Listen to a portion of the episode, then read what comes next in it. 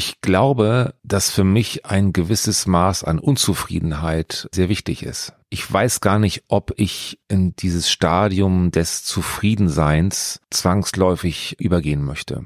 Glück ja. Ich möchte schon glücklich sein und bin es auch. Also ein Basisunglücklich sein oder so ein, so ein Sockelunglück möchte ich, glaube ich, jetzt nicht unbedingt länger mit mir herumtragen als nötig. Aber eine Sockelunzufriedenheit und das Gefühl zu haben, ah, beim nächsten Mal, da mache ich es aber mal richtig. Ja, das war schon ganz schön jetzt und toll, dass es euch gefällt, aber wenn ihr wüsstet, was ich noch vorhabe. Ich weiß es selber nicht, aber ich kann euch sagen, es wird noch schöner oder es wird anders oder ich überrasche euch, ich überrasche mich. Deswegen ist so eine grundlegende energische Unzufriedenheit ist mir sehr wichtig. Hallo ihr Lieben. Wie schön, dass ihr auch in dieser Woche bei einer neuen Folge von Road to Glory mit dabei seid.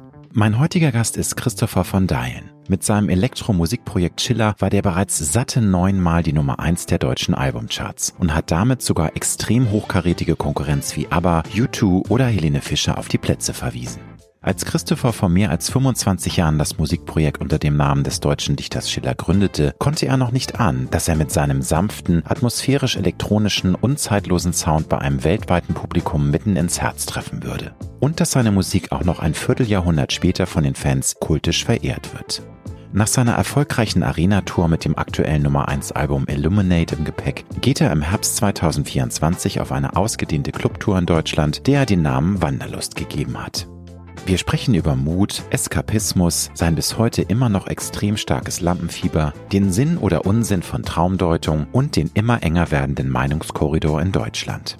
Christopher von Dahlen verrät, was ihn an seiner erst kürzlichen Begegnung mit Rock-Pop-Legende Rod Stewart ganz besonders beeindruckt hat, wieso für ihn ein gewisses Maß an Unzufriedenheit durchaus erstrebenswert ist, warum er sich vor ein paar Jahren ganz bewusst von dem Großteil seines Besitzes getrennt hat und weshalb die Zeit, in der er nur aus zwei Koffern gelebt hat, inzwischen längst wieder der Vergangenheit angehört. Hast du meinen Podcast bereits abonniert? Dann freue ich mich riesig. Falls nicht, dann hole das doch bitte jetzt nach, damit du in Zukunft garantiert keine neue Folge mehr verpasst. Und jetzt wünsche ich dir gute und inspirierende Unterhaltung mit Christopher von Deilen alias Schiller.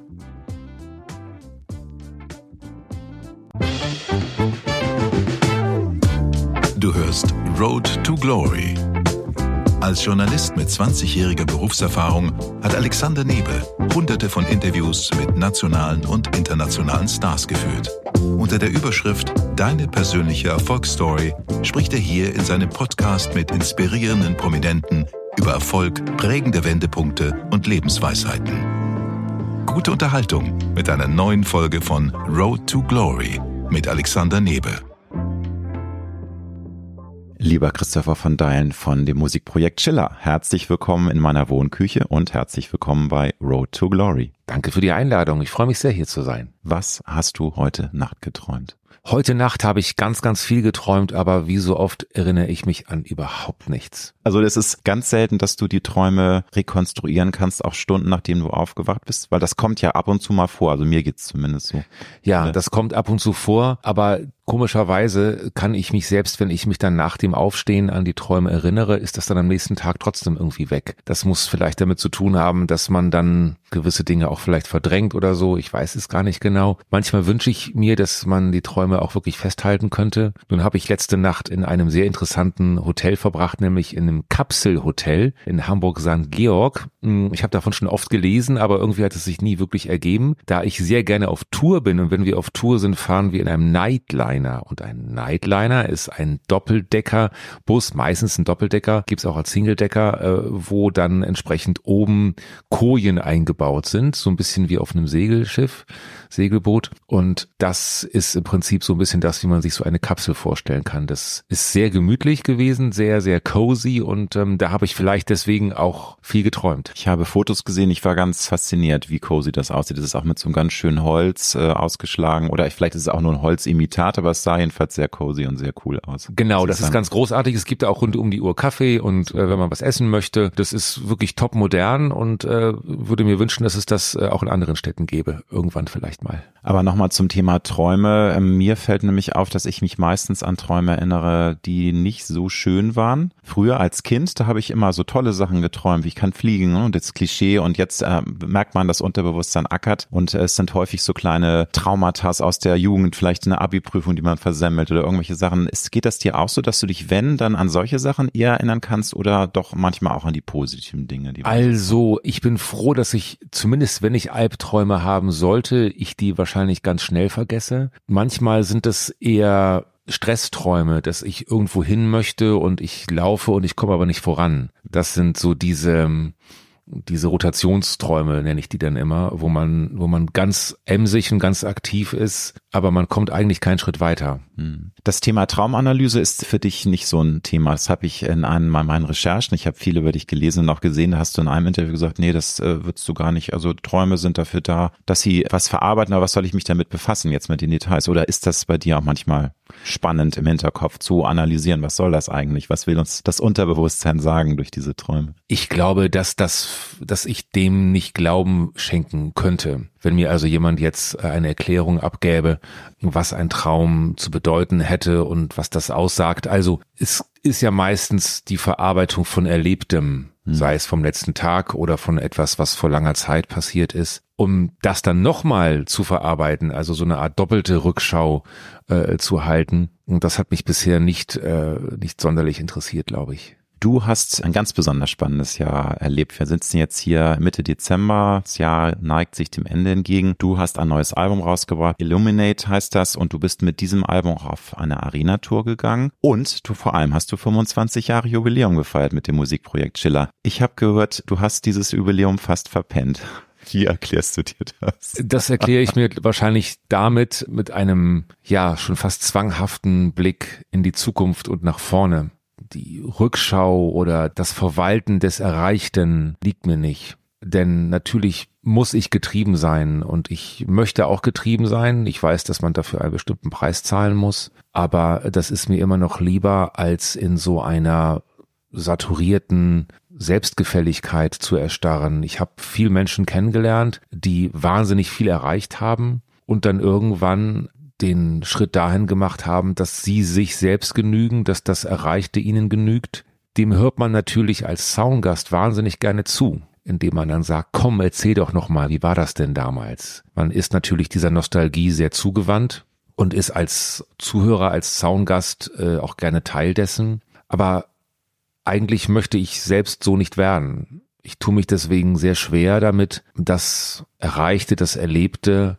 überhaupt schätzen zu lernen. Das kann ein bisschen schade sein oder ist es manchmal etwas schade, weil sich natürlich aus der Freude über Geglücktes ja auch positive Energie ableiten lässt. Und das ist vielleicht der Preis, den ich dafür dann bezahlen muss, dass ich mir das manchmal etwas zu sehr vorenthalte und eigentlich erst, wenn ich darauf angesprochen werde, ähm, mir gewisse Dinge selber auffallen. Die Rückschau ist das eine und du sagst, du schaust nicht so gerne zurück, sondern möchtest lieber ähm, dich weiterentwickeln, schaust in die Zukunft. Das andere ist natürlich auch so dieses Gefühl, was? 25 Jahre? Wo sind denn diese 25 Jahre geblieben? Ist das auch in deinem Kopf einmal so rumgespukt, dieser Gedanke, wie krass das ist? Oder waren diese 25 Jahre wirklich so ereignisreich, dass du sagst, doch, das ist auch ein Vierteljahrhundert, das merke ich auch. ja, also wir wissen ja, dass das Zeitgefühl sehr unzuverlässig sein kann. Es gibt Jahre, die verfliegen. Und dieses Jahr kommt mir so lang und endlos vor, dass ich von Dingen, die im April oder Mai passiert sind, schon so spreche, als wären sie im letzten Jahr passiert.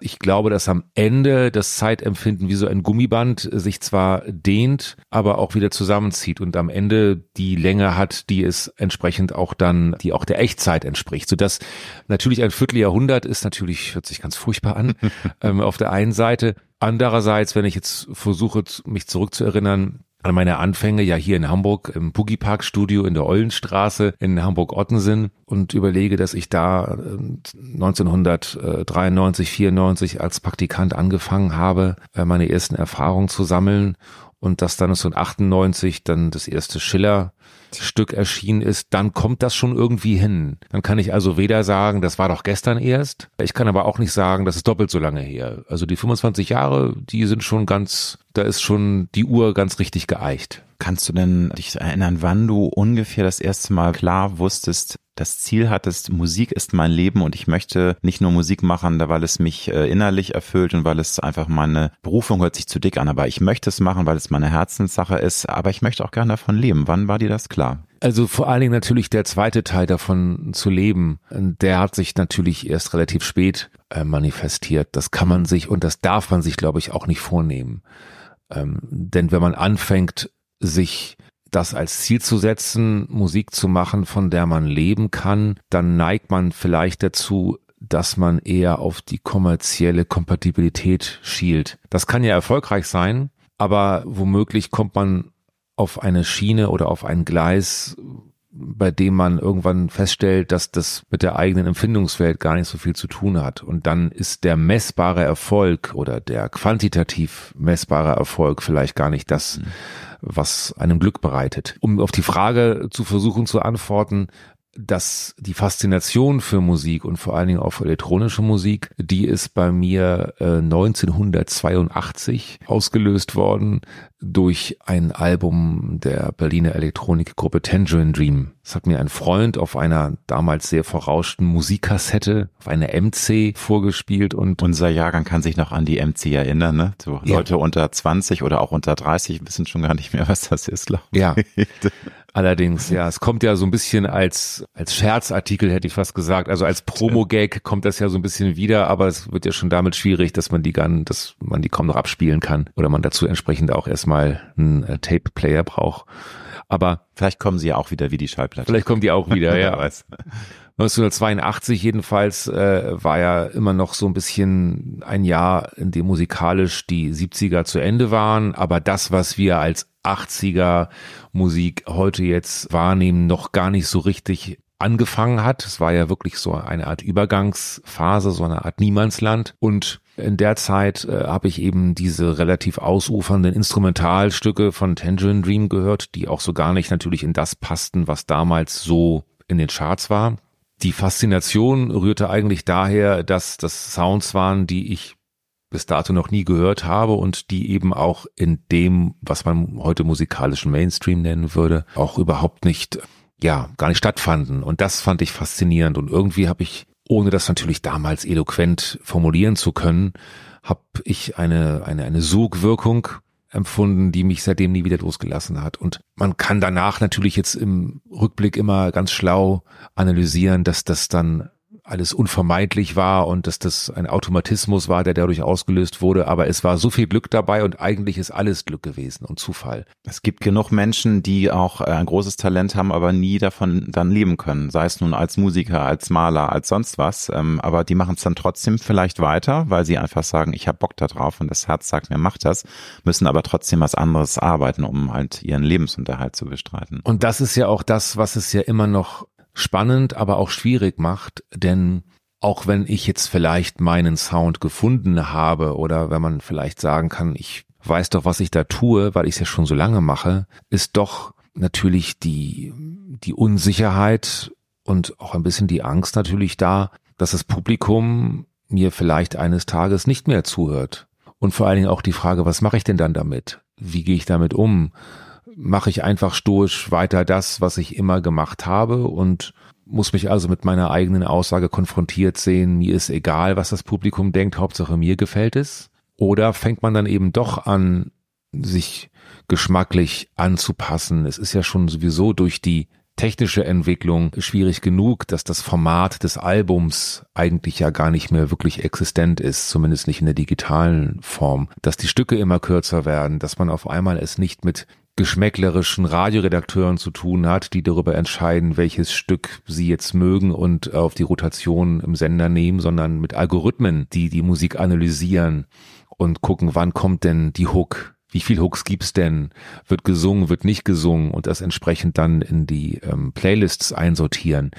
Das sind ja alles ähm, schon Paradigmenwechsel, bei denen man sich sehr bequem hinsetzen kann indem man postuliert, dass man das alles ignorieren möchte, weil man seine Kunst so weitermachen möchte, wie es einem gefällt. Dennoch kann man das auch natürlich nicht ganz ignorieren und muss eben seinen Umgang damit finden. Ich glaube, die künstliche Intelligenz, das ist nicht nur ähm, für die Musikindustrie, es ist generell ja eine Geschichte, die in meinen Augen beängstigend ist. Nun sollte man immer offen sein für Neuerungen, aber was, was man da so mitbekommt, das ist schon spooky. Also jetzt gibt's da auch Möglichkeiten, dass man, man spricht in eine Kamera rein und dann wird äh, simultan das irgendwie durch einen Fleischwolf gedreht und dann kommt's raus, dass du fließend Portugiesisch sprichst, fließend Chinesisch mit deiner Stimme. Es wird alles umgewandelt und das finde ich wirklich beängstigend, muss ich sagen, weil das so lebensecht aussieht, dass man sich fragt, was kann man überhaupt noch glauben in der Zukunft? Das, dann kann man ja alles fälschen, auch irgendwelche Aussagen von Staatschefs. Also ich finde das bedrohlich, muss ich sagen. Und es ist auf jeden Fall natürlich etwas, was man, wie du schon sagst, dem man aufgeschlossen gegenübertreten sollte, statt zu sagen, das ist alles Teufelswerk.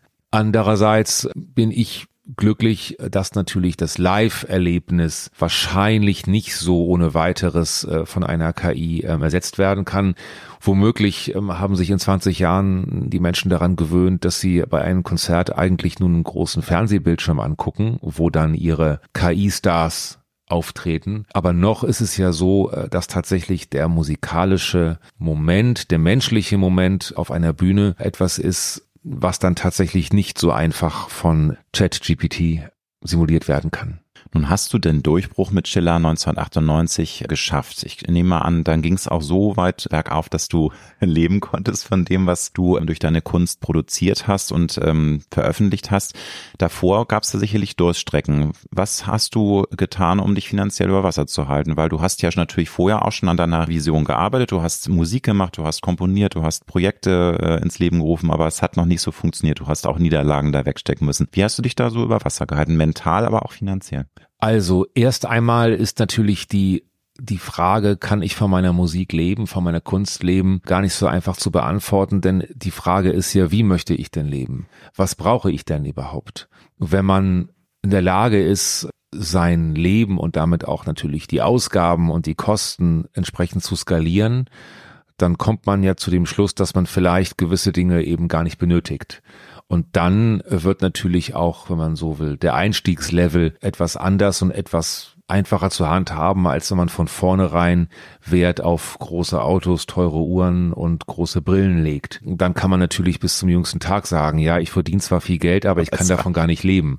Da hast du völlig recht. Das ist immer eine Sache der Perspektive und auch der Verhältnismäßigkeit und natürlich auch über den Tellerrand hinausschauen. Was haben einige Menschen übrig und können damit trotzdem irgendwie über die Runden kommen. Ich finde das einen generell sehr spannenden Bereich, lieber Christopher, und da würde ich gern mit dir später auch noch detailliert drüber sprechen, weil du hast vor ein paar Jahren ja auch mal einen radikalen Schritt gemacht und hast dich von fast allen deinen Besitztümern getrennt. Finde ich eine faszinierende, ganz spannende und auch inspirierende Geschichte, aber das ist ein Komplex für sich, weil das würde jetzt ein bisschen zu sehr jetzt schon von den anderen Themen ablenken. Aber du hast ähm, natürlich jetzt dadurch gesagt, du brauchst es nicht viel, aber war es dann also okay? Du hast dann, hast du irgendwelche Jobs noch angenommen oder ging das, was du auch schon als äh, vor äh, Schiller-Projektzeiten gemacht hast, dass da genug reinkam, dass du davon leben konntest? Also um nochmal zu der Skalierung zurückzukommen, ja. als ich angefangen habe, durch viele Zufälle und viele glückliche Fügungen als Praktikant eben äh, anzufangen im Boogie Park Studio hier in Hamburg. Damals habe ich noch in Lüneburg studiert und habe dort auch ein kleines Zimmer gehabt in einem ganz alten Haus in der Innenstadt. Äh, das war aber wirklich nur ein Zimmer. Ähm, dieses Badezimmer war auf dem Flur mit dem großen Boiler, wo man dann eine halbe Stunde vorher sich entscheiden musste, ob man duscht und wenn ja, wann und wie lange es dauert, bis das Wasser entsprechend warm wird. Also sehr, sehr einfach, sehr klein, aber für mich vollkommen ausreichend, weil ich wusste, dass der Druck, der durch die Alltagsausgaben äh, aufgebaut wird, relativ gering ist. Ich konnte mir also relativ gut diesen Lebensstandard leisten, der für andere vielleicht zu unpraktisch oder zu unkomfortabel gewesen wäre. Für mich war das aber kein Opfer, sondern einfach gab es gar keine andere Alternative und ich war total happy damit. Ich habe, als ich die ersten ja, die ersten Lernkurven äh, eben im Tonstudio äh, erlebt habe, habe ich tatsächlich äh, meine ersten, meine ersten Mieten und meine ersten, ja, meine ersten Synthesizer mir wirklich dadurch zusammenfinanziert, dass ich anschaffen gegangen bin und zwar in anderen Tonstudios, mhm. in dem ich als, wie kann man das beschreiben, als, als Session-Programmierer gearbeitet habe. Hamburg hatte ja seinerzeit eine sehr lebendige Tonstudioszene Die haben also ja wirklich viele Bands haben hier aufgenommen, haben sich teilweise monatelang in Tonstudios eingemietet und es war eben auch diese diese Phase der Veränderung hin zu elektronischer Produktionsweise. Das heißt nicht unbedingt, dass die Platten elektronisch klangen, aber es wurden eben die Möglichkeiten, die Synthesizer und Sequenzer boten, eben auch bei Produktionen genutzt, bei denen aber eigentlich eine richtige Band im Studio war. Ich habe ganz viel äh, für Franz Plaza äh, programmiert. Äh, der hat zum Beispiel Selig produziert oder Echt in den 90er Jahren und bin also so durch die Studios getingelt, habe meinen mein Macintosh-Computer im Kofferraum gehabt, ein, zwei Synthesizer und habe tatsächlich dann so wie ein Session-Gitarrist, der gebucht wird, um dann für ein paar Stunden Gitarre zu spielen auf einer Produktion, so habe ich im Prinzip als Session-Programmierer ein bisschen Geld verdient und habe parallel parallel aber meine eigenen äh, Produktion, meine eigene Komposition praktisch dann nachts im Studio, wenn ich dann da rein durfte, gemacht und dann mit kleinen Plattenverträgen angefangen, Veröffentlichungen ähm, anzusammeln, die aber meistens erfolglos waren. Aber das ist ja ganz wichtig, denn Erfolg möchte man natürlich haben, aber auch nicht zu früh, denn das, was man durch den Erfolg lernt, kann dazu führen, dass der einem auch wieder wegläuft. Wenn man aber lernt, ohne Erfolg dabei zu haben, dann hat man so einen Grundstock an Erkenntnissen, an Kontakten auch, der einem sehr hilfreich sein kann, wenn man denn dann eines Tages vielleicht ein bisschen öfter gehört wird. Aber demnach, du hattest Bock auf Musik, du hast diese kreative Ader, hattest aber auch schon Ambitionen. Also es gibt ja auch Menschen, die im Rückblick sagen, ja, eigentlich wollte ich nie erfolgreich sein. Das kam einfach so. Ich höre jetzt aber raus, natürlich, wenn man was produziert und auch was veröffentlicht, dann wünscht man sich ja, dass es von vielen Menschen entdeckt und gehört wird. War das bei dir auch ein Impuls? Also hast du tatsächlich auch dann gefiebert und warst dann auch enttäuscht, wenn es dann nicht so angenommen wurde, wie du es dir vielleicht erhofft hast? Ja, ich war enttäuscht, aber ich habe das nie aufs Publikum geschoben. Es ist immer ganz einfach zu sagen, die anderen sind schuld die sind so doof, um das zu verstehen, was ich tue. Genau, oder die haben keinen Geschmack genau. oder die haben keine Ahnung. Und wichtig ist, glaube ich, für mich jedenfalls, das muss ja jeder für sich entscheiden, aber grundlegend erstmal ein Mea culpa, eine Mea culpa Phase, dem Ganzen voranzustellen, indem man überlegt, was habe ich denn falsch gemacht? Was hätte ich denn besser machen können, um dann festzulegen, ob das dem Korridor der eigenen Identität noch entspricht oder ob man sich zu sehr hätte verbiegen müssen, um vielleicht noch mehr geliebt zu werden vom Publikum aber dann eben für etwas, wozu man selbst keinen wirklichen Bezug mehr hat. Also im Englischen sagt man to fail forward. Das würde im Deutschen sowas bedeuten wie sich vorwärts versagen. Das hört sich jetzt vielleicht ein bisschen brutal an. Ja, du. Also ich finde es eine ziemlich gute Bezeichnung. Und das ist ja ein ganz bisschen aus der Mode gekommen, darf ich sagen, weil natürlich die, die Befindlichkeiten und die Beharrlichkeit und wirklich nicht aufzugeben, das sind ja ich will es gar nicht jetzt Tugenden nennen, obwohl es wahrscheinlich Tugenden sind, die ja ein ganz bisschen in so einer ominösen Wattisierung, also von Watte jetzt mhm. äh, abgeleitet, ähm, gemündet sind, bei der dann eben doch eher die anderen schuld sind und, ja. und sich selbst mal zu überlegen, ja, was hätte ich denn anders machen können und eben diese Selbstoptimierung, die sicherlich auch übertrieben werden kann. Aber das ist, glaube ich, etwas, was ich jedem empfehlen würde, was ich dann in so Plattitüden natürlich wie nicht aufgeben und immer dranbleiben und sich nicht beirren lassen, immer fleißig sein, die eigentlich auch keiner hören möchte. Nee, vor allem, also das ist immer leicht gesagt, aber wenn man immer wieder auf die Nase fällt und nun hast du ja nicht 15 Jahre immer wieder auch äh, Niederlagen hinnehmen müssen, es hat dann ja irgendwann Bumm gemacht und dann kam der große Durchbruch. Und es gibt ja Künstlerinnen und Künstler in jeden möglichen Bereichen, die versuchen es, versuchen es und schaffen es einfach nicht. Und das ist natürlich auch sehr frustrierend und da zweifelt man ja auch an sich selbst, an seinem Talent, an dem, was kann ich eigentlich? Und da ist es halt auch schwer dran zu bleiben. Was würdest du diesen Menschen denn sagen? Weil klar, es ist, äh, ich finde es eigentlich eigentlich gut, weil dranbleiben ist ein Geheimrezept. Das ist, habe ich bei mir auch gemerkt. Man kann nicht erwarten, dass es von 0 auf 100 losgeht. Manchmal klappt es, gibt's immer auch Ausnahmen, aber meistens ist es eben harte Arbeit und es ist dranbleiben. Ja, es ist harte Arbeit und die vermeintlichen Erfolgsgeschichten, wo jemand über Nacht zum Star wird oder wo jemand aus dem Nichts heraus auf einmal drei Milliarden ähm, Views oder sowas kriegt. Ja. Das sind schöne Geschichten und es ist auch gar nicht auszuschließen, dass das alle paar Jahre mal vorkommt. Aber das ist natürlich kein Modell, auf das man sich wahlweise verlassen kann äh, oder wo man davon ausgehen kann, dass man automatisch selbst auch eines Tages dann zu denen gehört, sondern es ist wirklich, es ist ein, und das muss auch so sein, es ist ein harter und, und dauerhafter Kampf mit sich selbst Erst einmal und nur mit sich. Und dann kommt irgendwann eben der, der Punkt, an dem man sich eben fragt, ja, wie bekomme ich diesen, diesen permanenten Abgleich mit der richtigen Welt hin? Ich nehme jetzt an, du hast in diesen 25 Jahren mit dem Projekt Chiller viele tolle Momente erlebt. Kannst du spontan sagen, was für ein Gänsehautmoment dir ganz besonders tief im Herzen sitzt oder wo du dich ganz besonders gerne dran erinnerst? Auch wenn man mal schlechte Tage hat, kennen wir. Ne? Also es ist immer schön, wenn man mal irgendwie scheiße drauf ist, dann kann man sich an solche tollen Momente erinnern und sagen, Mensch, das Leben war auch sehr gut zu mir.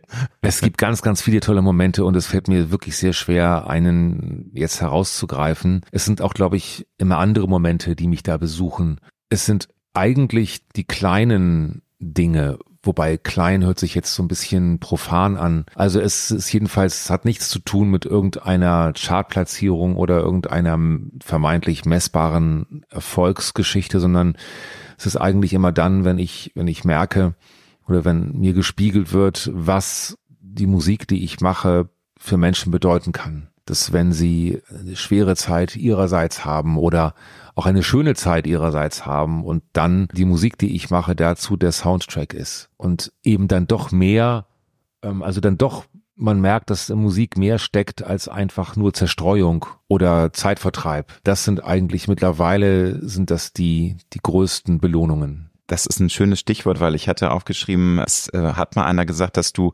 Soundtrack machst zu Filmen, die erst durch das Hören der Musik im Kopf entstehen. Das fand ich einen ganz schönen Satz, weil das würdest du das auch ein bisschen unterstreichen, dass das tatsächlich bei vielen Menschen sowas auslöst? Ich würde es mir wünschen. Ich würde es mir wünschen und das ist tatsächlich etwas, wo ich auch immer wieder probiere, den Bogen zu schlagen und wirklich Eskapismus und kleine Fluchten an, anzubieten die wir leider heute mehr denn je auch mal brauchen. Das heißt nicht Kopf in den Sand stecken und Realitätsverweigerung, aber ich glaube, so kleine Fluchten sind auch was Wunderbares, dass du mal in so eine innerliche Oase dich zurückziehen kannst, Kraft tanken kannst und auch mal den Wahnsinn der Welt mal für eine Zeit ausblendest. Na, ich finde es ja ganz faszinierend tatsächlich, wie sehr das mittlerweile aus der Mode gekommen ist. Und zwar jetzt wohlgemerkt nicht beim Publikum, sondern bei Menschen, die vielleicht darüber befinden wollen, was gut fürs Publikum ist und was nicht.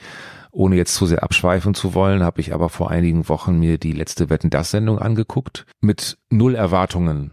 Ich wollte den Fernseher gar nicht anmachen und habe aber gelesen, ach die letzte Sendung mit Thomas Gottschalk und dann habe ich dachte ich, ach na ja, nochmal Lagerfeuer, nochmal Lagerfeuer, nochmal angucken und mit aus einer sehr neutralen Stimmung heraus. Und ich habe mich nach diesen zweieinhalb Stunden so wohl gefühlt. Ich fand das so eine tolle Sendung. Ich fand mit all dem, was dazugehört und all, all den Macken vielleicht auch, fand ich das aber einfach eine schöne, unterhaltende Zeit, nicht mehr und nicht weniger. Und ich war nie Thomas Gottschalk Fan. Also ich habe das natürlich in den 80er Jahren, wir hatten ja nichts, natürlich auch immer mal wieder geguckt, aber ich bin jetzt kein manischer Gottschalk-Verehrer. Ich habe jetzt zu Hause keinen Thomas Gottschalk-Schrein, den ich jetzt äh, jeden nicht. Morgen, nein, habe ich nicht. Und ich war absolut fasziniert und konsterniert und auch ein bisschen erschrocken, wie sehr das in der veröffentlichten Meinung, um es mal vorsichtig auszudrücken, in Grund und Boden äh, geschrieben wurde, wie sehr man sich an Dingen festgehalten hat, äh, um es wirklich so, als wenn man gerade den Antichristen irgendwie jetzt auf dem Bildschirm gehabt hätte, definiert hat und vollkommen ignoriert hat, dass es eine Unterhaltungssendung ist. Es ist eine Unterhaltungssendung. Ich kann das nur dreimal sagen jetzt. Ja.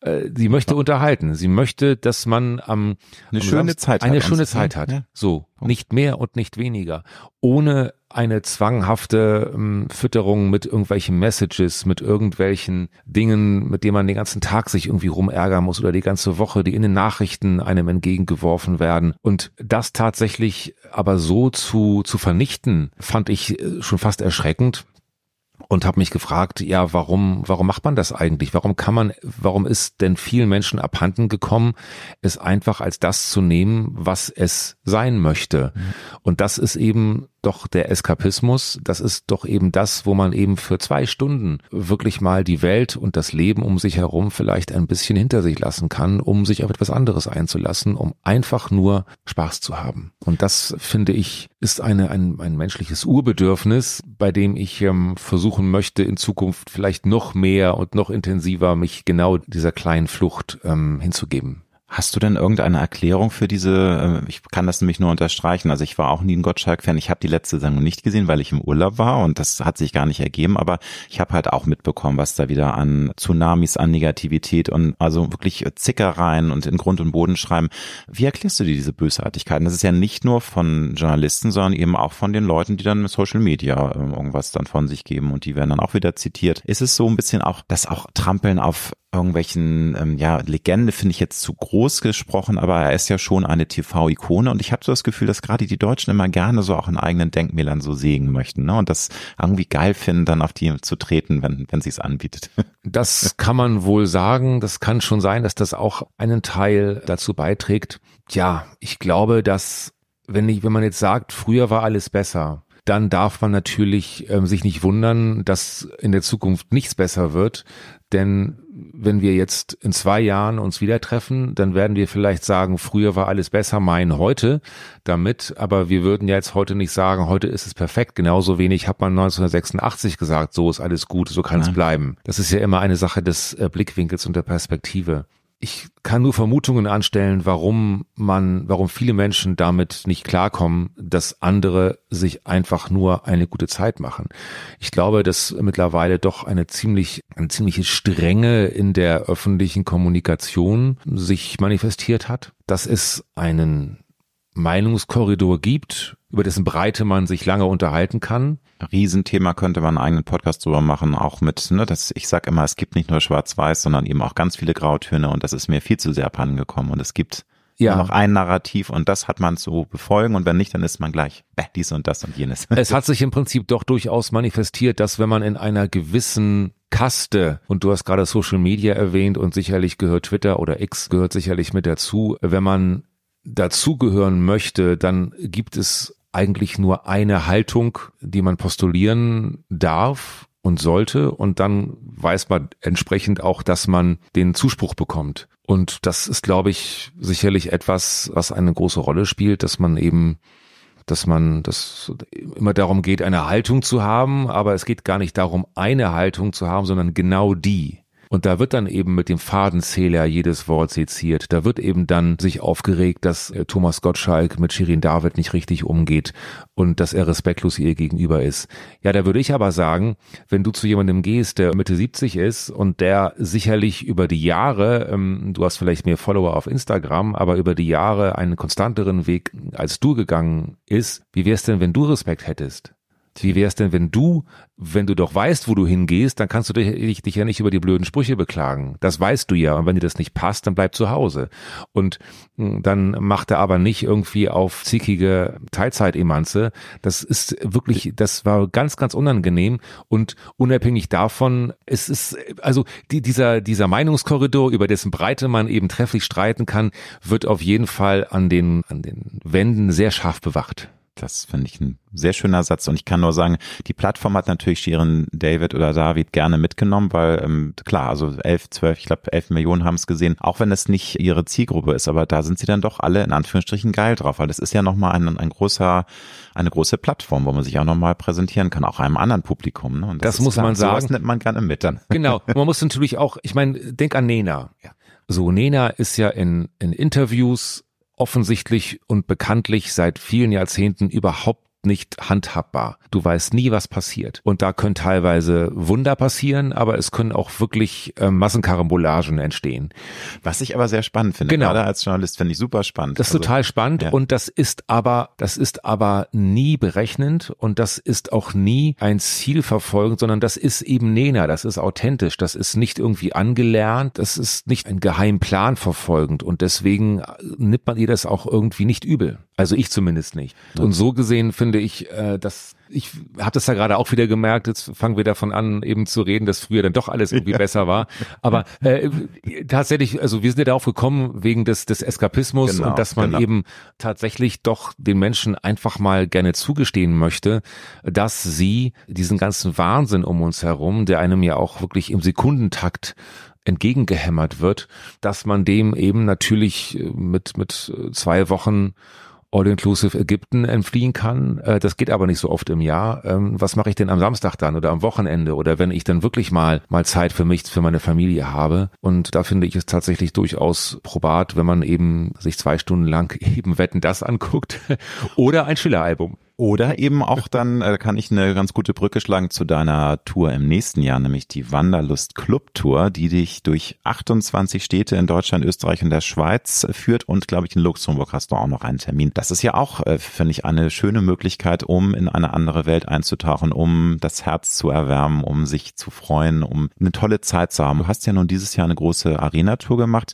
Club ist natürlich jetzt genau das Kontrastprogramm. Was erwarten denn, was können denn deine Fans da erwarten in dieser Tour, die jetzt nächstes Jahr ansteht? Wenn ich ganz ehrlich äh, bin, dann weiß ich es selbst noch nicht genau. Okay. Ist ja auch noch ein bisschen hin, geht im Oktober erst los. Ja, ich kann dir aber sagen, äh, warum äh, die Clubtour überhaupt ähm, entstanden ist und was überhaupt mein Beweggrund dazu war. Und zwar habe ich im letzten Jahr, 2022, habe ich ein paar Solokonzerte gespielt unter meinem, wenn man so will, richtigen Namen, mhm. Christopher von Deilen. Der Titel war Piano und Elektronik. Das ist ein Album, was ich gemacht habe, 2020 ist das erschienen, eben wie der Name schon sagt, Piano und Elektronik. Das Album hieß Colors und hatte eben einen etwas anderen Fokus, als es ein Schiller-Album gehabt hat.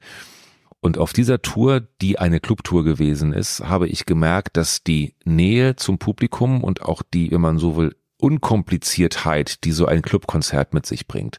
Es sind kleinere Locations, man ist eng beisammen, man ist, man, man ist dem Publikum nah, das Publikum ist sich selbst auch nah, es gibt keine nummerierten Sitzplätze, das heißt, die Menschen wissen nicht schon, wenn sie das Ticket kaufen, wie schlecht sie eigentlich sitzen, sondern man hat im Prinzip dann eine etwas andere Dynamik. Eine Schachtel Pralinen, man weiß noch nicht genau, was man bekommt, auch was wer neben einem steht.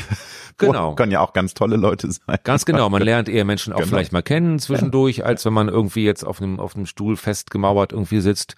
Und natürlich lässt sich das auch etwas anders darstellen, äh, was den Produktionsaufwand angeht und damit natürlich auch den Ticketpreis. Und wir haben ja nach der Pandemie gemerkt, dass viele Konzerte vom, ich nenne es einfach mal vom musikalischen Mittelstand, Probleme hatten, ihr Publikum zu finden, wohingegen die Menschen dann vielleicht zwei, dreimal im Jahr ein teures Ticket gekauft haben und ich oft gehört habe, ach nee, da gehen wir zu dem Künstler oder zu der Künstlerin und ach, das lassen wir uns auch was kosten und dann wird eben lieber einmal 180 Euro für ein Konzert ausgegeben als ähm, dreimal 60 für drei. Und deswegen habe ich mir vorgenommen, dass meine nächste Tour als Wunschprämisse, die hat sich nicht überall so ganz einhalten lassen, aber doch haben das versucht, so gut wie möglich hinzubekommen, dass man zu zweit für 100 Euro inklusive einer Cola ein Schillerkonzert sich angucken kann, mhm.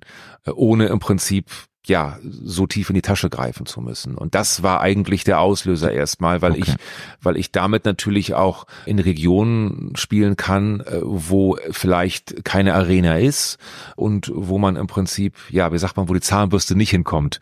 Und deswegen sind das auch, auch so viele Konzerte geworden. Ja. Und ich freue mich sehr darauf, äh, denn diese Nähe zum Publikum ist etwas, was ich sehr schätzen gelernt habe.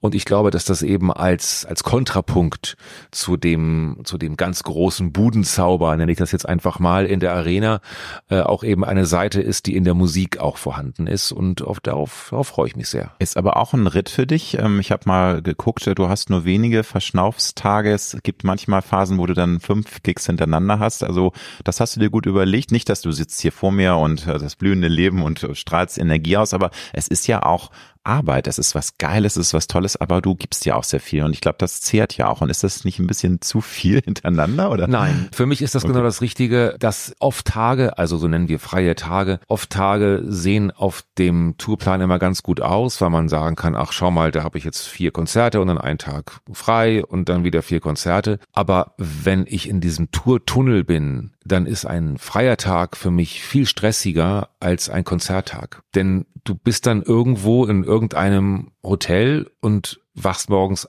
auf und weißt nichts mit dir anzufangen. Deswegen ist die Spannungskurve, die er jeden Tag durchwirkt, also morgens aufstehen, zu wissen, ich habe jetzt noch acht Stunden bis zum Soundcheck, noch sieben Stunden bis zum Soundcheck, vier Stunden bis zum Konzertbeginn. Das ist ja ein Countdown, von dem du ja praktisch durchwirkt bist. Und wenn der dann aufhört, weil du einen freien Tag hast, dann kriege ich eher Schweißausbrüche und werde ganz nervös. Okay. Deswegen äh, sind also die, die wenigen freien Tage, die wir haben, die sind das auch dann gut, weil wir dann teilweise auch lange Fahrten haben, wo wir also auch dann gucken, dass wir logistisch alles gut hinbekommen, weil wir lange Wege zurücklegen. Aber das, das ist schon gut so. Du hast äh, Budenzauber erwähnt. Ähm, das ist natürlich äh, ein großes Understatement, weil alle wissen ja, du führst die Fans nicht nur in Klangwelten, in, in diese tollen energetischen Sphären, wo Leute eben auch wahnsinnig viel Positives mit empfinden oder mitbekommen. Du hast eben auch eine grandiose Lightshow bei deinen äh, Auftritten, aber das wird beim Club wahrscheinlich nur reduzierter sein, ne? oder wirst du da schon auch ein bisschen Budenzauber machen? Also wir werden versuchen, ein ganz bisschen eine Homogenisierung der Bühnen äh, herbeizuführen. Wir sind dabei, äh, gerade ein paar Dinge auszuprobieren und ein bisschen zu experimentieren, aber es wird der Fokus natürlich schon wirklich auf der Musik sein und in dem Moment, wo man also auch der Bühne viel näher ist, äh, ist natürlich der Blick auch gar nicht äh, so weit, dass man also jetzt tatsächlich da zwei LKWs voller Licht irgendwie aufbauen könnte. Ich habe auch gelesen, dass du immer noch unter teilweise extremem Lampenfieber leidest. Ich frage mich, warum ist das so? Ich glaube, es ist wichtig. Jeder Künstler, jede Künstlerin muss ein gewisses Lampenfieber haben, weil erst dann ist der Körper durchflutet mit Energie und du gibst auch wirklich alles. Aber es ist natürlich auch manchmal eine Bürde, wenn du dieses Gefühl hast, oh, was mache ich hier eigentlich? Und ich habe jetzt gerade keinen Bock rauszugehen. Die ja, also es ist eine, es ist, kann eine Bürde sein, wobei ich nicht sagen würde, dass ich keinen Bock habe, rauszugehen. Also so, ich habe irgendwie Schiss davor, ja, also das meine ich damit. Es ist eher eine, es ist, glaube ich, eher eine, ein Beweis davon, dass es für mich immer noch was Besonderes ist. Denn ich kann ja nicht davon ausgehen, dass mir jemand zuhört bei dem, bei dem, was ich tue und auch zu wissen, das habe ich aber auch gelernt über die Jahre, mm, dass man ähm, dass man jedes Konzert zu einem Ereignis machen kann. Das kann man natürlich trainieren, man kann üben, man kann proben, man kann nochmal proben, aber so richtig weiß man die Wahrheit eigentlich erst, wenn man auf der Bühne ist. Und das, da gibt es auch so ein Niemandsland und das sind eben so die letzten Minuten vor der Show, bei dem man alles tun möchte dafür, dass das Publikum mitgerissen wird. Meine Ausdrucksinstrumentarium ist ja beschränkt denn ich, ich singe ja nicht äh, und ein Gitarrist hat natürlich auch andere Möglichkeiten durch seine Körpersprache, mm. durch seine mhm. Mimik mm. und mhm. Gestik das Publikum irgendwie mit, mitzureißen. Wenn ich auf der Bühne stehe, dann sieht das eigentlich so aus, als wenn ich im Studio wäre. Das klingt dann vielleicht ganz toll, aber ist natürlich auf den ersten Blick wahnsinnig langweilig, weil man jemanden sieht, der auf Tasten drückt und der an Reglern dreht, die man in der dritten Reihe schon gar nicht mehr so richtig erkennen kann. Deswegen ist natürlich dieser Energietransfer, den muss ich ja irgendwie anders machen. Und das ist jedes Mal eine neue spannende Herausforderung. Ich habe jetzt gerade den Gedanken im Kopf, weil du kannst es eigentlich nicht miteinander vergleichen. Aber was sagst du zu diesem extremen, seit vielen Jahren anhaltenden Hype um die Super-DJs? Ich sage nur Martin Garrix und David Guetta, Tiesto, Calvin Harris. Das sind so die ganz großen Namen. Natürlich gibt's auch noch ganz viele neue, die jetzt abräumen. Das ist ja eine Sache, die ich einerseits auch faszinierend finde. Ich bin auch schon mal auf Ibiza auf solchen DJ-Sessions gewesen. Aber äh, wie siehst du das als Musiker? Sagst du, da gibt's von bis, da gibt's auch wirklich Talentierte, die auch wirklich musikalisch sind und das andere ist teilweise nur ein Hype und die stehen da, weil das wird ja von bösen Zungen gehabt, die stehen da nur und ne, drehen, tun so ein bisschen, aber eigentlich ist es ja alles vorproduziert und es ist einfach nur der Hype um diese Person. Ja, das, DJs. Das, DJs ein Thema für sich, ne? Ja. Weil von dem, was du gerade erzählt hast, dachte ich auch, ja, ich meine, viele, die, singen ja auch nicht, die performen ja auch nicht, die stehen ja auch nur hinter so einem ja. Pult, hinter ihrem DJ-Pult. Aber ist klar, du kannst es eigentlich nicht vergleichen. Trotzdem finde ich das ganz spannend, da mal zu hören, was du zu dem Ein Thema spannendes sagst. Thema, gerade weil ich jetzt mittlerweile auch als DJ arbeite. Ach, guck mal. Ja. Und ich kann das ganz, kann ich das ehrlich, ehrlich du, beschreiben? Also, okay. Du für so wie du willst. Also ich, also ich habe in den, in den in meinen Anfangszeiten habe ich äh, teilweise auch mit DJs zusammengearbeitet und da gab's ja auch schon DJs. So. Klar. Und da gab's auch schon erfolgreiche DJs und weniger erfolgreiche DJs. Ich sag nur, Last Night a DJ Saved My Life, grandioser Song. Ich meine, es gab schon in den 70er und 80ern DJs. Ganz genau. Ne? genau. Aber sie haben nicht so viel Geld verdient wie heute. Nun musste man natürlich in den 90er äh, Jahren zumindest handwerklich zwei Vinylplayer beherrschen. Ich habe das damals auch probiert, aber tatsächlich ist es mir aus irgendwelchen Gründen nicht gelungen, die mechanische Expertise zu entwickeln, um tatsächlich auf zwei Vinylplayern zwei verschiedene Beats zusammenzubekommen. Das ist mir nicht gelungen. Daraus ergab sich in einer wahrscheinlich trotz Reaktion eine relevante Abneigung äh, gegenüber DJs, weil ich erst einmal natürlich gedacht habe, na ja, die spielen andere Leute Musik und lassen sich dafür feiern. Das fand ich irgendwie unappetitlich. Und gleichzeitig war ich aber natürlich fasziniert davon, dass sie etwas konnten, was ich nicht kann. Oder damals konnte, nämlich zwei Vinylscheiben sozusagen auf Beat zu mischen. Dann hat sich eigentlich so meine ja, hat sich, hat sich der Blick ein bisschen verloren und ich habe auch vielleicht Musik dann gemacht, die jetzt nicht besonders DJ-affin gewesen ist und es war also kein Thema mehr. Durch ganz viele Zufälle habe ich dann im letzten Jahr wieder meine Liebe dazu entdeckt, weil sich die Technik natürlich inzwischen weiterentwickelt hat. Heute wird nicht mehr mit hm. äh, Vinyls gearbeitet, sondern mit, mit Media-Playern und der Mixprozess ist eigentlich doch, entspricht eigentlich dem, wie ich im Studio auch arbeite. Das sind sehr komplexe Maschinen geworden. Man kann damit sehr viel machen und kann eben live richtig wirklich auch Musik machen damit und nicht einfach nur Musik auflegen oder andere Leute Musik auflegen. Äh, und das habe ich dazu gebracht, dass ich mit meinem äh, Freund Tala 2XLC, eine DJ und Techno-Legende, der, wenn man der Geschichte glaubt, auch das Wort Techno erfunden hat, weil er in den 80er Jahren, müssen wir ja vorstellen, in einem Plattenladen äh, in Frankfurt gearbeitet hat und dort Musik, die maschinell erzeugt wurde, unter der Kategorie Techno einsortiert hat. Mhm. Als also gab es ein Techno-Fach. Ah. Und ähm, das ist sozusagen, deswegen äh, wird ihm in vielen Dokumentationen, wird ihm also äh, auf den Kopf zugesagt, ja. dass er dieses Wort geprägt hat. Und der hat also die ganze, die ganzen Jahrzehnte als, als DJ weitergearbeitet und er hat mir die Gelegenheit gegeben, bei einem seiner Techno-Club-Events aufzulegen. Das habe ich jetzt letztes Jahr, ähm, dieses Jahr, guck mal, das Jahr ist noch nicht ganz ja, vorbei. Ist noch nicht ganz Habe ich dieses Jahr im Oktober machen dürfen und äh, habe so viel Spaß dabei gehabt, äh, dass es also im nächsten Jahr doch eine ganze Menge DJ-Gigs auch äh, geben wird. Mhm. Da freue ich mich sehr drauf. Um aber wieder zurückzukommen auf deine Ausgangsfrage. Ja, ich rede halt natürlich von dem Kult. Ne? Also genau, ich meine, DJs sind ja nicht DJs, aber es gibt halt eine Kaste, die wirklich so äh, dermaßen im Business ist, dass sie sich ja jedes Jahr 40, 50 Millionen Dollar verdienen ne, mit ja. ihren Auftritten. Das. das kann man auch nach wie vor unappetitlich finden und wenn man den Gerüchten glaubt, dann heißt es bei David Getter I press play. Das würde zu dem passen, was du gesagt hast. Das ist alles vorproduziert und, und der DJ ist in dem Sinne eigentlich eher ein Entertainer. Das heißt, es wird ja erwartet, dass er auch wirklich eine Show macht, statt konzentriert, ja, verstohlen ja. hinter seinen Decks zu stehen, um zu hoffen, dass der nächste Übergang nicht aus dem Ruder läuft, sondern entsprechend tatsächlich mit Gestik und genau, Mimik. Genau. Genau. Und die Feuerfontänen, ne, was da kommt. Genau, genau. Ich finde, nachdem ich auch anfänglich das sehr, sagen wir mal, differenziert betrachtet habe, ist das am Ende etwas, was das Publikum ja gut findet keiner zwingt jemanden Nein, ja eben. zu so einem Rave zu gehen oder zu einem Festival. Wo ja teilweise 20.000 hingehen. Ne? Das genau. Ja, also das heißt, die Menschen bezahlen die Tickets, gehen mhm. dahin, gucken sich das an und haben einen guten Abend. Das heißt, David Getter ist, wenn man so will, der Thomas Gottschalk des Trance Festivals oder des EDMs und so be it, dann, dann ist das doch wunderbar, dann ist der Deal ja in Ordnung. Und wenn dabei entsprechend so viel Geld umgesetzt wird und diese Gagen bezahlt werden können, wunderbar, ganz toll. Dann sind aber die Kriterien eben andere, als jetzt vielleicht da eben mit dem eben schon erwähnten Fadenzähler die Übergänge zu kontrollieren oder äh, sich zu überlegen, aber der hat doch gestern genau dasselbe gespielt und die Übergänge waren auch an derselben Stelle. Dann kann die DJ-Polizei, wenn man so will, das natürlich zerkritteln und kann mit dem Finger darauf zeigen und kann sagen, der ist schuld, dass ich nicht gebucht werde. Das stimmt aber nicht. Denn wenn du nicht die Ausstrahlung hast oder diese Hutzpe hast, dich entsprechend so zu produzieren, dann musst du dir was anderes überlegen. Und es ist ja nicht so, dass DJs die einfach nur Musik machen, nicht gefragt sind. Die werden womöglich vielleicht nicht diese Erfolgswirkung haben oder auf Ibiza Stammgast sein.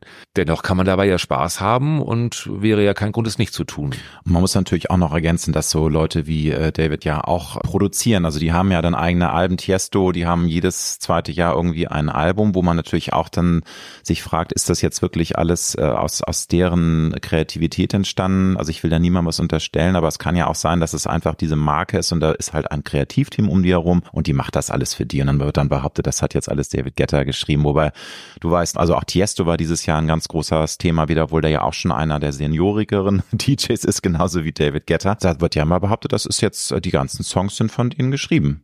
Also das ist ja auch gar nicht auszuschließen, denn wenn man so viel unterwegs ist, hat man ganz viel Downtime, also ganz viel Zeit, in der man wartet, in der man im Flugzeug sitzt, in der man an Flughäfen sitzt und man kann natürlich am Laptop doch schon eine ganze Menge vorbereiten zumindest und eine ganze Menge Ideen sammeln. Sicherlich gibt es Teams, die entsprechend dann mit Toningenieuren und Mixing Engineers das entsprechend dann vielleicht ein bisschen unterstützen und aufbereiten. Ich würde gar nicht so weit gehen jetzt und unterstellen, dass da kein Nö. Ton von denen ist. Nein, nein, das würde ich auch nicht unterstellen, nur es gibt halt da immer so ein Rumoren im Hintergrund. Das wird, die wird, die werden halt nicht richtig ernst genommen als Musiker, als, als Leute, die jetzt äh, Musik komponieren. Das will ich damit ja. sagen. Gerade in der heutigen Zeit mit künstlicher Intelligenz wissen wir ja auch, du kannst ja heute leider auch schon die füttern und dann wird da was ausgeworfen, ja. was Algorithmus äh, kompatibel ist. Das sind aber auch ja gar nicht die Kriterien eigentlich, an denen die gemessen werden. Und vielleicht, ich kann mir nicht vorstellen, dass äh, jetzt ähm, der Vegeta schlaflose Nächte hat, weil er nicht als ernsthafter Musiker akzeptiert wird oder, nee, oder anerkannt wird. Glaube ich auch. Wirklich nicht. Also er wird dann,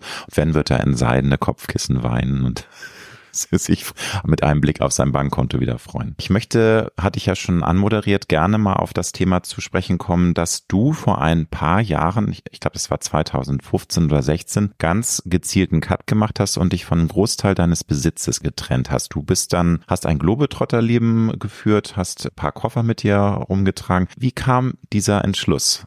Den ich sehr faszinierend finde und wo ich mich frage, wie kann man diese Stärke haben, sich so von Dingen zu trennen? Also erstaunlicherweise kommt mir diese Zeit sehr, sehr lange hervor und manchmal muss ich mich auch fragen, ob das wirklich ich war. Gleichwohl bin ich sehr froh, diese Zeit einmal erlebt zu haben. Das war tatsächlich, als ich von einer Tour nach Hause kam, einer sehr, sehr, sehr, sehr langen Tour, auch mit sehr, sehr, sehr, sehr wenigen Auftagen und kam in meine Wohnung nach Berlin zurück und habe das Gefühl gehabt, dass all das, was mich da umgab, dass ich das nicht brauche und dass nicht etwa ich es besitze, sondern dass es mich besitzt. Ich konnte das damals gar nicht genau einordnen, habe nur das Gefühl gehabt, ich brauche das alles gar nicht und ich möchte eigentlich so flexibel sein, dass ich, dass ich reisen möchte, vor allen Dingen auch reisenderweise arbeiten möchte, ohne dass ich mich darum kümmern muss, dass zu Hause die Blumen gegossen werden, die ich gar nicht hatte.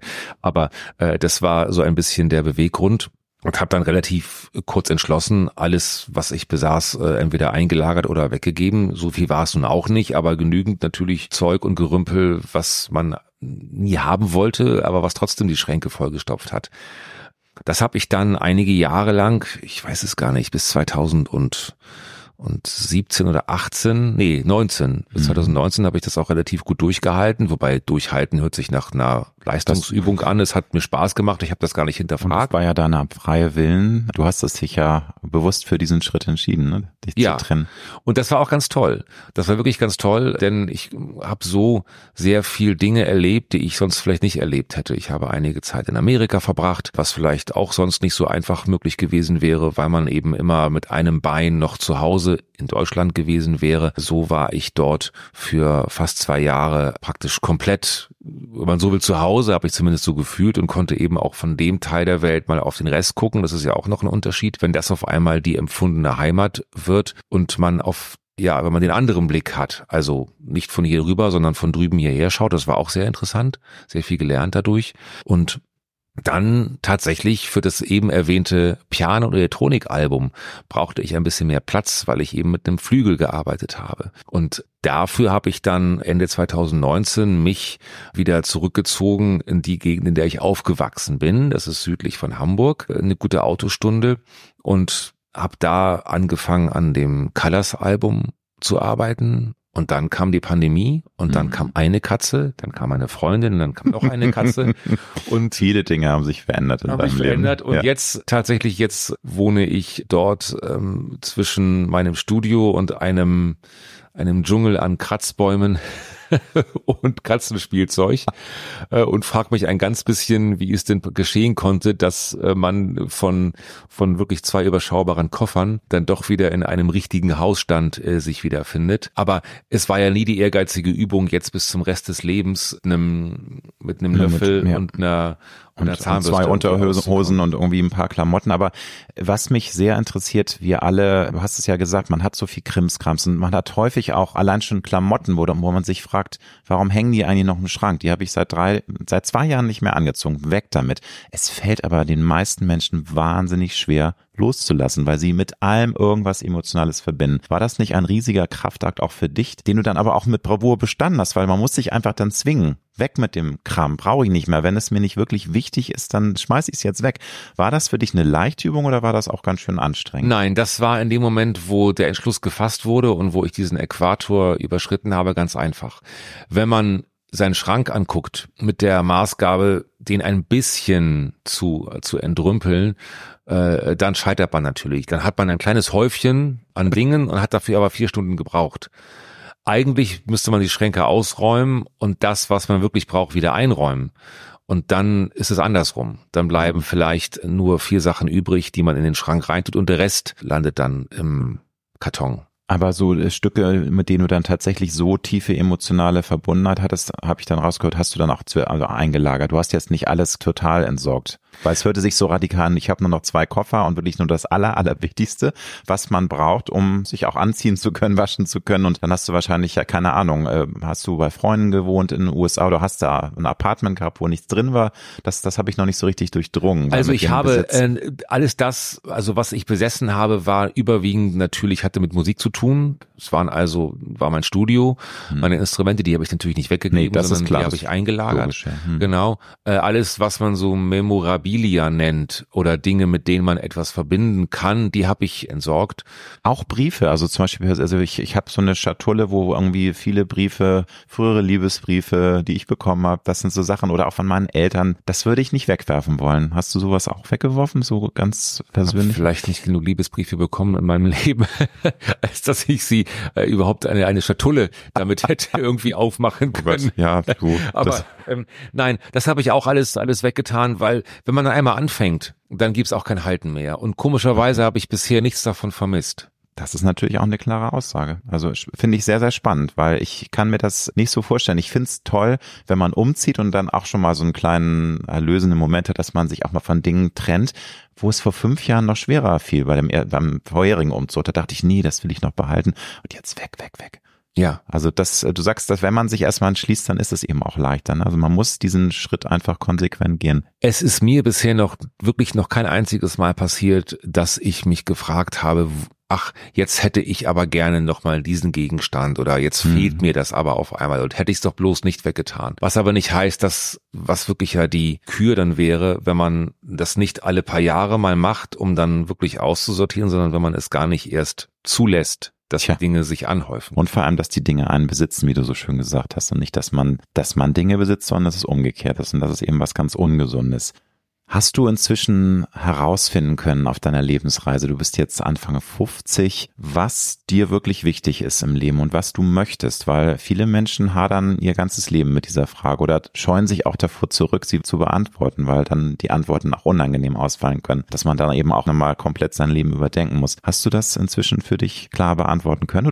Also, ich weiß gar nicht, ob man das überhaupt so einfach oder gar nicht einfach. Ich weiß gar nicht, ob man diese Frage beantworten muss. Natürlich kann man auf diese Suche, da kann man ganz viele Dinge eintragen, da würden mir auch Dinge einfallen. Gesundheit natürlich, das ist etwas, was gerade wenn man gesegnet ist mit ihr, etwas, was man trotzdem nicht für bare Münze nehmen sollte, braucht man immer komischerweise so ein paar Momente, die einem dann etwas unkommod erscheinen, vielleicht aber bei dem man sich das bewusst macht, wie glücklich man eigentlich sein kann und dass das eben das Wichtigste ist. Und danach kommt alles andere. Aber das jetzt mal als vielleicht Allgemeingut mal dahingestellt oder einfach mal so, so zur Kenntnis genommen, wenn überhaupt, dann würde mir das Wort Freiheit da einfallen. Die Freiheit, das zu tun, was man gerne möchte, möglichst wenig von dem, was man nicht möchte, weil man weiß, dass man dann auch nicht gut wäre und eben auch die Bereitschaft, ein gewisses Preisschild auch da in Kauf zu nehmen, um sich nicht mehr zu verbiegen, als es nötig ist, beziehungsweise bei sich zu bleiben. Also bei sich zu bleiben hört sich natürlich wahnsinnig profan an, äh, bleib bei dir und sei du selbst. das hat man ja schon tausendmal gehört. Ja, aber weißt du, das, dadurch wird's ja nicht unwahrer. Ich, ich verstehe total, was du meinst. Es gibt so äh, Lebensweisheiten und auch Sprüche, die hören sich total ausgelutschen wie Plattitüden an, aber sie sind ja wahr. Und ich finde es auch gut. Also es ist ja so wichtig, dass du du selbst bleibst. Und wie oft verbiegen sich Menschen bis zum geht nicht mehr, weil sie eben in ein Schemata passen wollen, weil sie dazugehören wollen, weil sie erfolgreich sein wollen. Und die verbiegen sich so sehr, dass sie halt überhaupt nicht mehr sie selbst sind. Und daran auch zerbrechen früher oder später. Ja, ne? und das ist etwas, was ich glaube ich schon sehr früh erkannt habe. Also nicht jetzt auf eine altkluge, neunmal äh, kluge Art und Weise, aber worin ich nie gut war und was ich, was mir auch, glaube ich, immer klarer wird, weil ich manchmal merke, dass ich so eine ganz starke Trotzenergie freisetzen, mit denen ich auch manchmal Menschen ganz schön ähm, vor den Kopf stoße. Das ist aber meistens der Indikator dafür, dass es meine Sicherheits eine Schwimmweste im Prinzip, an der ich merke, okay, jetzt komme ich in eine Gegend oder in eine Region, in der ich im Begriff bin, Dinge zu tun, die ich eigentlich gar nicht möchte. Und davor habe ich großen Respekt und auch ein bisschen Angst, dass man sich dann vielleicht doch eines Tages verlieren könnte. Werde ich nicht tun, aber ich habe trotzdem davor großen Respekt. Ein Thema, das mich immer wieder umtreibt, ist das Älterwerden. Das treibt uns alle um. Aber auch jetzt, wo ich dich so erlebe, also du wirkst vom Kopf her immer noch jung und man kann gar nicht glauben, dass du Anfang 50 bist. Aber ähm, nun werden wir alle älter und die Lebenszeit, die vergeht. Und wir ähm, wissen nie, du hast schon gesagt, Gesundheit ist das Wichtigste. Wir wissen nie, was das Leben noch an vielleicht schlechten äh, Überraschungen für uns bereithält. Wie bist du dem Alter gegenüber ähm, aufgestellt? Also noch bist du ja nicht alt, aber sind da auch Sorgen, sind da Bedenken also was das Altsein betrifft, kann ich sagen, ich bin dagegen. Braucht man eigentlich nicht. Braucht man ne? eigentlich nicht, nein. Vor allem das körperliche Alt. Also ich meine, Kopf alt sein ist auch scheiße, aber die Mischung aus beidem ist natürlich noch schlimmer. Körperlich alt sein und im Kopf alt sein, dann, dann ist es ja alles vorbei. Ich bin eigentlich recht hoffnungsvoll, äh, dass, dass es mir gelingt, noch noch lange diesen Sturm und Drang in mir äh, zu tragen. Ich habe durch ganz viele verschiedene äh, Zufälle und glückliche Umstände habe ich äh, das große Privileg gehabt, äh, gerade jetzt vor ein paar Tagen äh, ein paar Momente, ein paar kostbare Momente mit Rod Stewart zu verbringen. Der ist 77 jetzt. Und man könnte ja sagen, ach Mensch, du hast es doch jetzt auch dann gehabt. Guck mal, du machst das seit 1900, wahrscheinlich 76 76 oder 67, glaube ich, eher. Ja, ja, eher der Ende der 60er ging es, glaube ich, los bei ihm, ja. Genau. Und hast wirklich, hast ja jeder musikalischen Epoche mit derselben Frisur trotzdem deinen musikalischen Stempel irgendwie aufgedrückt. Und er geht wieder auf Tour. Er geht wieder auf Tour. Du hast dich immer wieder neu erfunden und, und hast, also, das ist ja wirklich ein, ein, ich sag Weltstar, ist das ein bisschen abgegriffen, klingt das vielleicht, aber ist er ja im Prinzip. Und zu Recht ja auch. Und dann begegnet man diesen Menschen, mit 77 und der hat aber ein, ein Feuer in den Augen und eine strahlt eine Kraft und eine Willenskraft aus. Die habe ich davor das letzte Mal bei Udo Jürgens tatsächlich gespürt, wo man ja auch schon fast mit ein bisschen Mitleid sagen wollte, ach Udo, jetzt lass doch mal, ja. du musst das doch gar nicht mehr. Genau. Bleib doch irgendwie am Zürichsee, geh Golf spielen, geh gut essen und genieß dein Leben und erzähl von früher. Aber genau da sind wir wieder bei diesem von früher erzählen. Das habe ich jetzt mit Rod Stewart nicht gemacht, aber mit Udo Jürgens habe ich teilweise stundenlang mich unterhalten und wollte natürlich auch eigentlich die Geschichten von früher hören. Er hat sich aber tatsächlich geweigert und habe ich ihn natürlich nicht so interviewen wollen, aber er hat nur von dem gesprochen, was er noch vorhat, was er noch machen möchte. Und ich saß dann da und habe überlegt, Mensch, das ist ja schon echt spannend. Der könnte ja wirklich, der könnte von den 70ern, auch von den 60ern im Prinzip, von den 80ern, der könnte ja von allem erzählen und man würde an seinen Lippen hängen. Man würde sagen, Udo, ja, noch eine Geschichte, komm, Udo, eine noch, eine noch. Und das ist, glaube ich, etwas, wo wir uns schon auch ein bisschen ich glaube, wir flüchten uns in die Zukunft ein bisschen. Und das führt unter Umständen dazu, dass wir vielleicht irgendwann über Nacht vergreisen. Das kann auch sein. Wenn man einfach dann nicht mehr, wenn man es wirklich nicht mehr aufhalten kann. Aber im Moment mache ich mir darüber keine Gedanken und auch schon gar nicht, wann das vielleicht passieren kann. Nein, das ist ja auch, finde ich, äh, kontraproduktiv und man will ja auch das Hier und Jetzt genießen. Das finde ich ist auch natürlich eine Plattitüde, kann man sagen, aber auch das vergessen wir ganz häufig. Viele Menschen leben entweder in der Vergangenheit oder eben auch nur in der Zukunft. Damit will ich jetzt gar nicht dich kritisieren, weil du sagst, du bist ein sehr in die Zukunft gerichteter Mensch, aber das Hier und Jetzt bewusst zu erleben und zu genießen, da tun sich viele Menschen mit schwer. Ja, in meinen da Augen. tun sich viele Menschen damit schwer und ich, mir fällt, das passt so ein bisschen zu der Wetten-Das-Geschichte. Es gab eine Zeit, in der ich ein bisschen Sorge hatte, sagen wir mal vorsichtig, dass einem die nächsten Generationen den Schneid abkaufen. Dass man irgendwann doch ein bisschen behäbig wird, Ja. ein bisschen bequem äh, und ein bisschen, ja, dann doch etwas selbstgefällig wird. Ich habe mich sehr oft versucht, mit, mit jungen Menschen zu umgeben, also dem, was man, glaube ich, so landläufig Generation Z äh, nennt, und habe ein bisschen darauf gehofft, aber auch gebangt davor, dass mir der Spiegel vorgehalten wird, wie alt ich bin und wollte daraus lernen und habe aber bei allen Begegnungen, hab ich auch vielleicht Pech gehabt oder Glück, je nachdem, bei allen Begegnungen, äh, die ich bisher jedenfalls hatte, habe ich das Gefühl gehabt, äh, dass wenn es um ja, um die Resilienz geht, um die Widerstandsfähigkeit, um die Beharrlichkeit, um die Willenskraft, dass ich mir im Moment jedenfalls keine Sorgen machen muss äh, darüber, äh, dass man irgendwann durch reine ja eben Willenskraft und Beharrlichkeit doch vielleicht mal irgendwann äh, zur Seite gedrängt wird. Und dann mache ich natürlich andere Musik, das ist schon klar. Sicherlich auch ein Glücksgefühl oder ein Glücksmoment, dass man so eine musikalische Insel mittlerweile hat, auf der man sich relativ behende bewegen kann. Aber ich bin doch ganz froh eigentlich, ich weiß gar nicht, was sind denn wir für eine Generation? Ist das X? Ich Oder? glaube, ähm, oh Gott, das ist eine gute Frage. Also die Boomer sind wir nicht. Nee. Ich glaube, da sind wir knapp raus, aber ähm, ich glaube X war X, das, ne? ja. ja. Ja. Aber ich finde das eh ein bisschen ähm, klar, man muss eine Generation auch irgendwie benennen können. Was ich positiv finde, ist, das sind meine Erfahrungen mit jungen Menschen, dass sie nicht mehr so altersdiskriminierend drauf sind, wie wir es vielleicht auch als junge Menschen waren. Also ich weiß noch genau, als ich 20 war, äh, da war das irgendwie total bäm, mit Älteren sich zu umgeben und heute ist das, finde ich, lockerer geworden. ist das so, ja? Also fällt mir auf. Also vielleicht ist es, Ah. habe ich da auch nur Glück gehabt in der Vergangenheit, aber dass ich merke, dass die viel offener sind und nicht sagen, was will denn der Opa jetzt hier? Und klar, es gehört ja auch zur Jugend dazu, sich zu separieren. Das muss man ja auch mal sagen. Es so, sollen sie sich doch auch separieren. Das ist ja auch normal. Man will nicht mit steinalten Menschen kommunizieren. Aber ich habe da ganz positive Erfahrungen gemacht. Ah, das ist dass doch super. Viel, viel offener sind. Ne? Ja. Also du nicht so? Oder du hast ja gesagt, du hast ja mit jungen Leuten dich umgeben und das war eigentlich auch eine positive. Das war eine positive Erfahrung. Erfahrung, genau, aber eher dahingehend, also ich habe mich jetzt nicht diskriminiert gefühlt. Ich habe das Gefühl gehabt, dass sie Das dass will der alte weiße Mann Genau. hier, ne? Nein, das habe ich auf keinen Fall. Das, das kann ich nicht sagen, nein. Aber ich habe das Gefühl, dass so die generelle, der generelle Schaffensdrang und auch vielleicht die Bereitschaft dafür, mal eine Überstunde zu machen. Das ist, das ist ein anderes Thema. Also man, niemand will mehr sich ein Bein ausreißen. Ne? Also das habe ich so das Gefühl. So mit Brennen, das ist gar nicht angesagt heutzutage bei den jungen Leuten. Und da empfinde ich es komischerweise in, in Menschen, auch nicht in allen, aber in vielen Menschen, die vielleicht eher so in meiner Generation sich bewegen, äh, wenn wir dann loslegen und sagen, komm, jetzt machen wir und so und so und so, da habe ich das Gefühl, dass mir das leichter fällt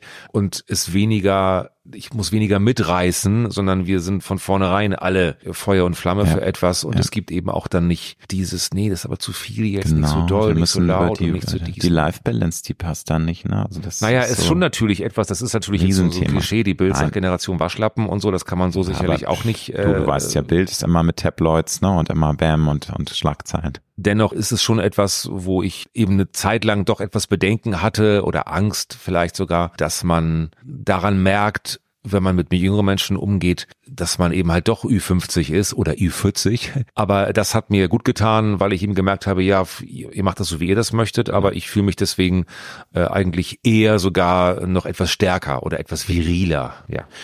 Hast du dich denn mit der unschönen Tatsache der Endlichkeit des Lebens arrangiert inzwischen? Weil das ist ja auch ein Prozess. Also ich glaube, niemand denkt gerne über Sterben nach und an den Tod, wobei ich das auch wichtig finde, dass man sich das immer wieder bewusst macht, dass wir eben alle sterblich sind. Wie sind da deine Gedanken zu diesem Thema, was ja auch in Deutschland immer sehr gerne weggedrängt wird? Generell das Thema Tod, Vergehen ist ein großes Tabuthema, was ja in vielen Kulturen nicht der Fall ist. Aber hier in Deutschland ist es, glaube ich, besonders äh, tabuisiert.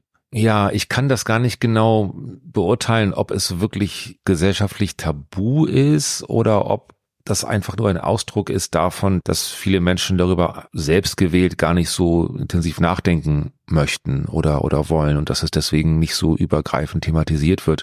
Sicherlich ist die ja praktisch nicht mehr vorhandene Religiosität ein, äh, auch ein, ähm, ein Thema, was da, was da reinspielt, das Leben nach dem Tod und was danach dann alles so passiert. Das sind ja Dinge, äh, die ja in verschiedenen Religionen auch eine wichtige Rolle spielen und was wir also im Diesseits tun können, damit es im Jenseits möglichst kuschelig wird.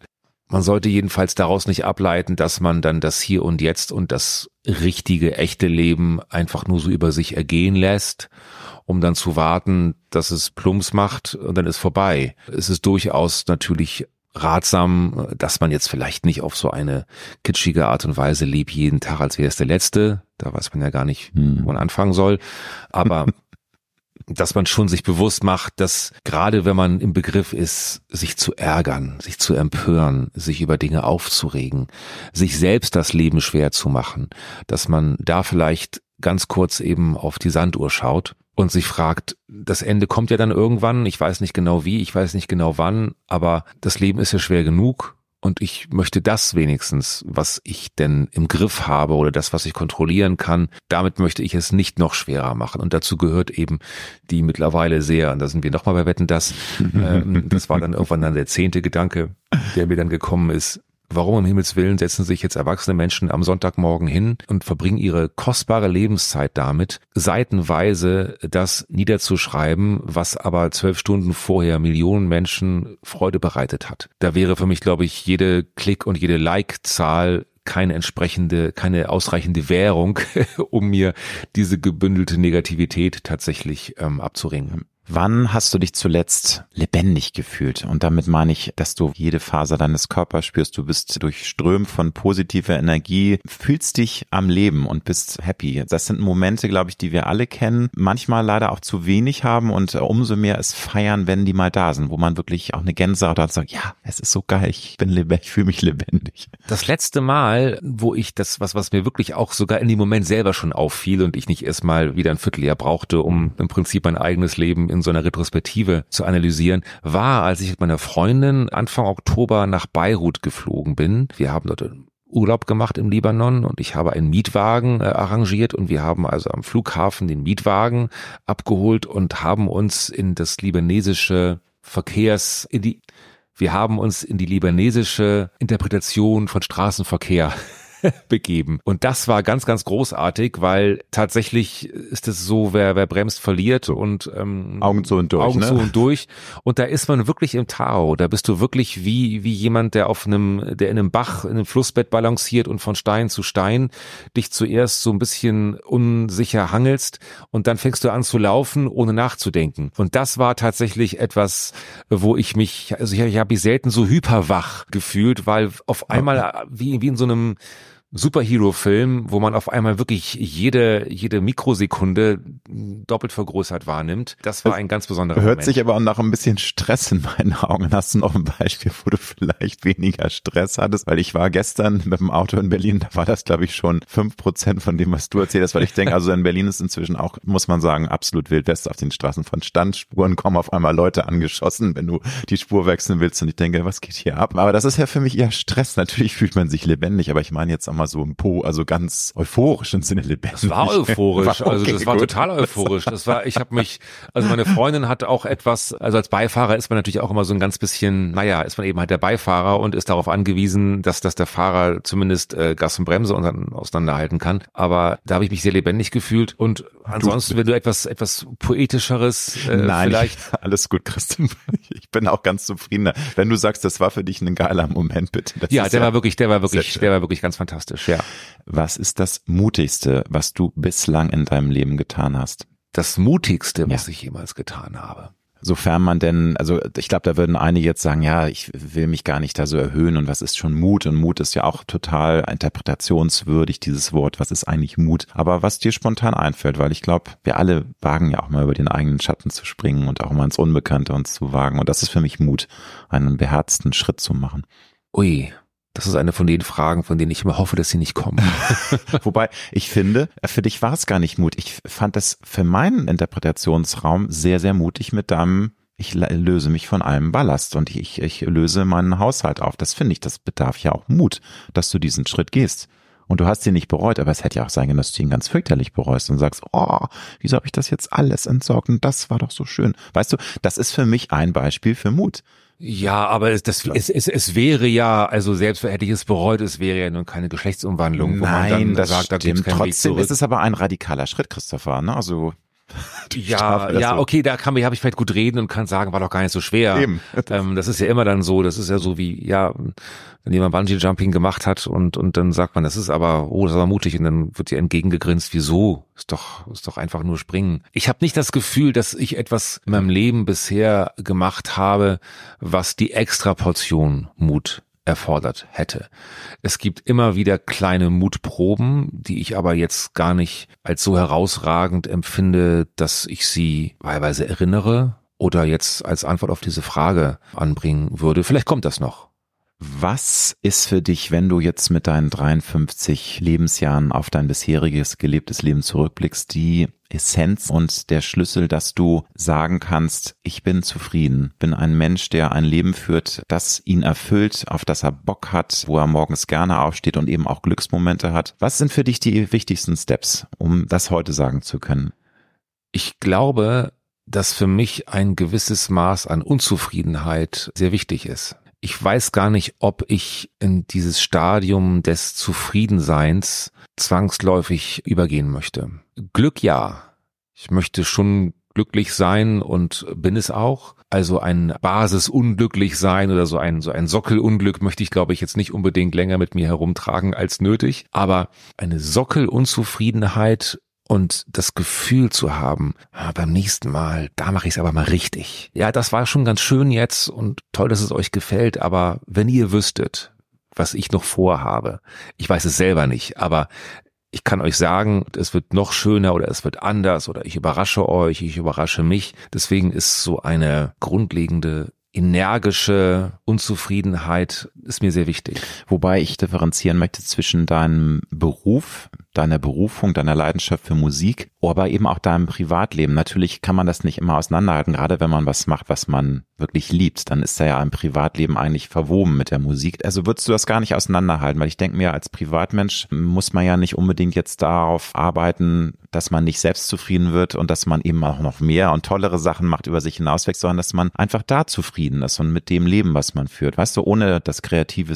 Ähm, okay, also es ist natürlich sehr verzahnt und ich weiß manchmal gar nicht, was ist äh, Eiweiß, was ist Eigelb. Das ist wirklich eine, eine Melange, das ist schon mhm. richtig, das stimmt. Wenn man es versuchen wollte, jetzt aufzutrennen, dann bin ich im Persönlichen, bin ich eigentlich schon sehr lange sehr zufrieden, weil ich immer wieder versucht habe, das einigermaßen zu schützen. Aber das sind dann auch für dich dann die Steps, weil also, dass du zufrieden bist, das höre ich mit Freude. Aber ich hatte ja gefragt, was sind für dich so die Essenzen, was, was bedarf es? Weil ich bin schon der Meinung, man ist äh, nicht ein Blatt im Winde. Einige Dinge passieren einfach im Leben. Das ist Schicksal, das ist Vorherbestimmung oder Bestimmung. Aber man kann ja auch was tun. Man kann ja auch sein Leben in Bahnen lenken, dass es eben auch vielleicht dann schöner wird und zufriedener wird. Ja, nur, nur das kann man, also man kann ja nur das selbst machen. Ja, ganz genau. Daran kann man ja den anderen nicht die Schuld, nee, daran nee, nee. kann man den anderen nicht die Schuld mhm. geben. Mhm. Nein.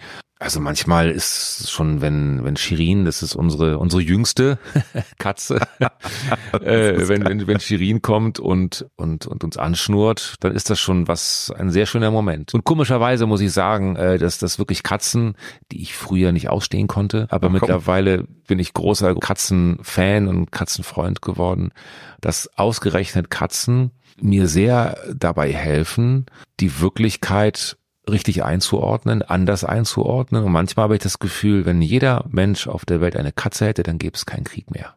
Hast du spontan ein Lebenskredo, ein Lebensmotto, was du cool findest? Es gibt so viele Kalendersprüche, aber ich finde, einige sind wirklich toll und die bringen das Leben auf den Punkt. Fällt dir irgendwas spontan ein? Ja, es, es, fällt, es gibt eins und das ist auch, glaube ich, das, was, das ist das Einzige, was, was mir einfällt. Im Englischen hört es sich ein bisschen blumiger an. Das wäre never give up. Im Deutschen würde man sagen, niemals aufgeben. Gib niemals auf. Das ist eigentlich das, was ich auf jede Petitesse des Alltags, aber auch auf die vielleicht großen Weichen, die großen Entscheidungen projizieren würde immer weitermachen, sich nicht beirren lassen, sich nicht bequatschen lassen, was viele Dinge voraussetzt. Man muss wissen, was man überhaupt möchte, denn sonst weiß man ja nicht, womit man weitermachen möchte. Und unterm Strich ist aber das nicht aufgeben, sich nicht beirren lassen, das ist, glaube ich, das, was für mich das Kondensat ist. Und dafür bedarf es natürlich auch eine große innere Stärke. Also ich finde auch, das ist ganz, ganz, ganz wichtig, aber viele Menschen tun sich damit schwer mit dem nicht aufgeben, weil sie sich doch zu sehr beeinflussen lassen und zu viele Leute, die dann sagen, nee, komm, dann lass es jetzt und soll nicht sein und mach doch was anderes.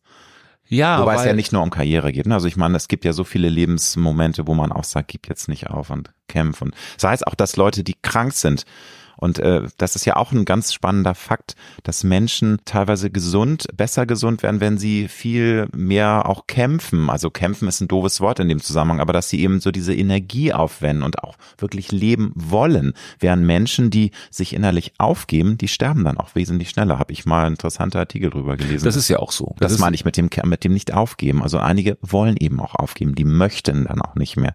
Und dann ist das kann es eben auch ganz schnell zu Ende sein. Ja, Leben, ne? ja. Und es ist vielleicht auch, ja, manchmal wird es einem ja auch relativ leicht gemacht zu sagen, ah nee, ich fühle mich nett und heute nicht Stimmt, und, und nächste nicht. Woche und so. Das ist natürlich auch etwas, was vielleicht auch generationsbedingt, weiß ich nicht, aber was bei meinen Eltern zum Beispiel überhaupt gar keine Option gewesen ist, bei ihnen selber jetzt, ne, dass sie irgendwie sich auf irgendeine Art und Weise haben gehen lassen. Das kann man auf eine Art vielleicht auch komplex finden oder auch aus der Zeit gefallen oder, mm, oder so. Aber ich finde, dass bei aller Entwicklung und bei allem Fortschritt doch gewisse Dinge, die, es ist nicht schlimm, wenn die so bleiben. Was wünschst du dir, Christopher, was Menschen, wenn du mal nicht mehr auf dieser Welt sein solltest, was ich hoffe, was noch ganz lange in der Zukunft liegt, was wünschst du dir, dass die über dich in Erinnerung behalten? Also wie sie dich in Erinnerung behalten? Ich würde mich, glaube ich, freuen, wenn ich diesen Menschen ein bisschen fehlen würde. Ich wünsche dir für nächstes Jahr viel Erfolg für die Wanderlust Clubtour. Für alle Projekte, die jetzt in deinem Hinterkopf schon schlummern. Du hast ja gesagt, du wirst auch DJ-mäßig aktiv sein und mach das neue Jahr zu deinem und ich wünsche dir ganz viel Erfolg für die Zukunft. Vielen Dank, dass du heute bei mir warst. Danke für die Zeit und danke fürs Zuhören.